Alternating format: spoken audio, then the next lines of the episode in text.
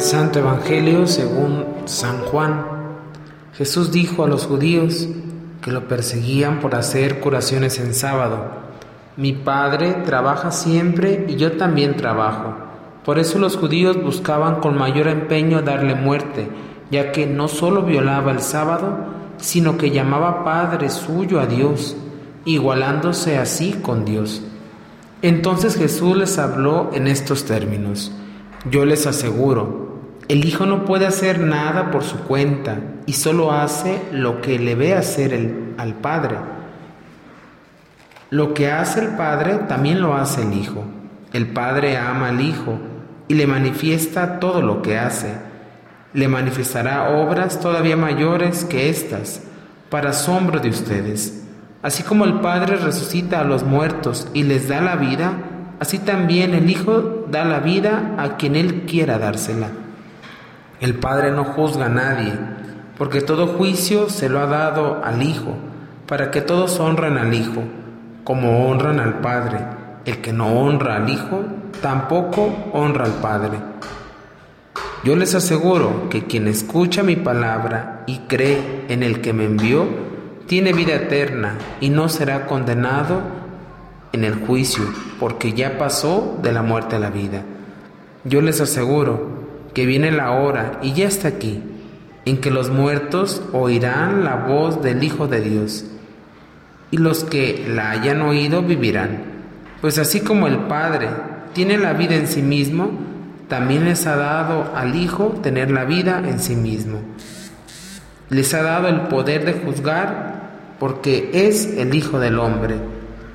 No se asombren de esto, porque viene la hora en que todos los que yacen en la tumba oirán mi voz y resucitarán los que hicieron el bien para la vida, los que hicieron el mal para la condenación. Yo nada puedo hacer por mí mismo, según lo que oigo, juzgo, y mi juicio es justo, porque no busco mi voluntad, sino la voluntad del que me envió palabra de Dios. Hermanos, hermanas, estamos cerca de ese camino cuaresmal. Estamos en, este, en esta cuarta semana. Jesucristo entra en estas complicaciones ya que el pueblo de Dios, el pueblo judío no llamaban Padre Dios. Jesús se atreve a decir solamente Padre, sino Abba, es decir, papito, papi, ya que el pueblo se sentía ofendido porque se consideraba hijo de Dios Jesús en el sentido simbólico porque Dios mismo se da el nombre de Padre con respecto a ellos. Pero Jesús rompe todo esquema, no solamente diciéndole a Dios papá, sino en esa familiaridad la que desata la ira de las autoridades porque no están dispuestos a aceptar que la salvación viene a través de la misericordia, hacia amigos y enemigos. Dios, dice uno de los profetas, hace llover sobre buenos y sobre malos, hacia propios y extraños. El pueblo elegido, el pueblo de Dios quería un Dios a la medida, un Dios que se pusiera al frente de, los pueblos, un Dios que les ayudara en el poder militar, económico.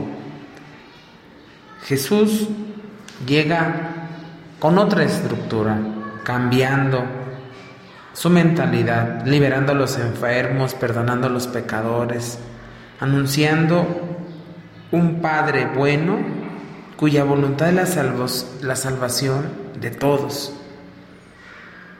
Jesús es esa palabra que viene y cambia nuestras estructuras y trabaja siempre no solamente se queda refugiado en un solo día. Es esa misericordia de Dios que pasa y no se queda sin detenerse. ¿Qué podemos nosotros en esta cuarta semana de Cuaresma hacer para también tener en cuenta que Dios viene por nosotros y por nuestra salvación? El Señor no espera de nosotros que transformemos el mundo, sino que transformemos la imagen de su amor ayudando a los que nos rodean. Esa misericordia de Dios que llevamos todos dentro por ser bautizados se manifiesta en las acciones de cada día. Es comenzar por dar gracias a Dios por haber amanecido un día más, por tener los alimentos, porque Él nos da su gracia para acompañarnos todo este día. Esto es Jesús para Millennium. Que Dios los bendiga abundantemente a todos. Un gran saludo.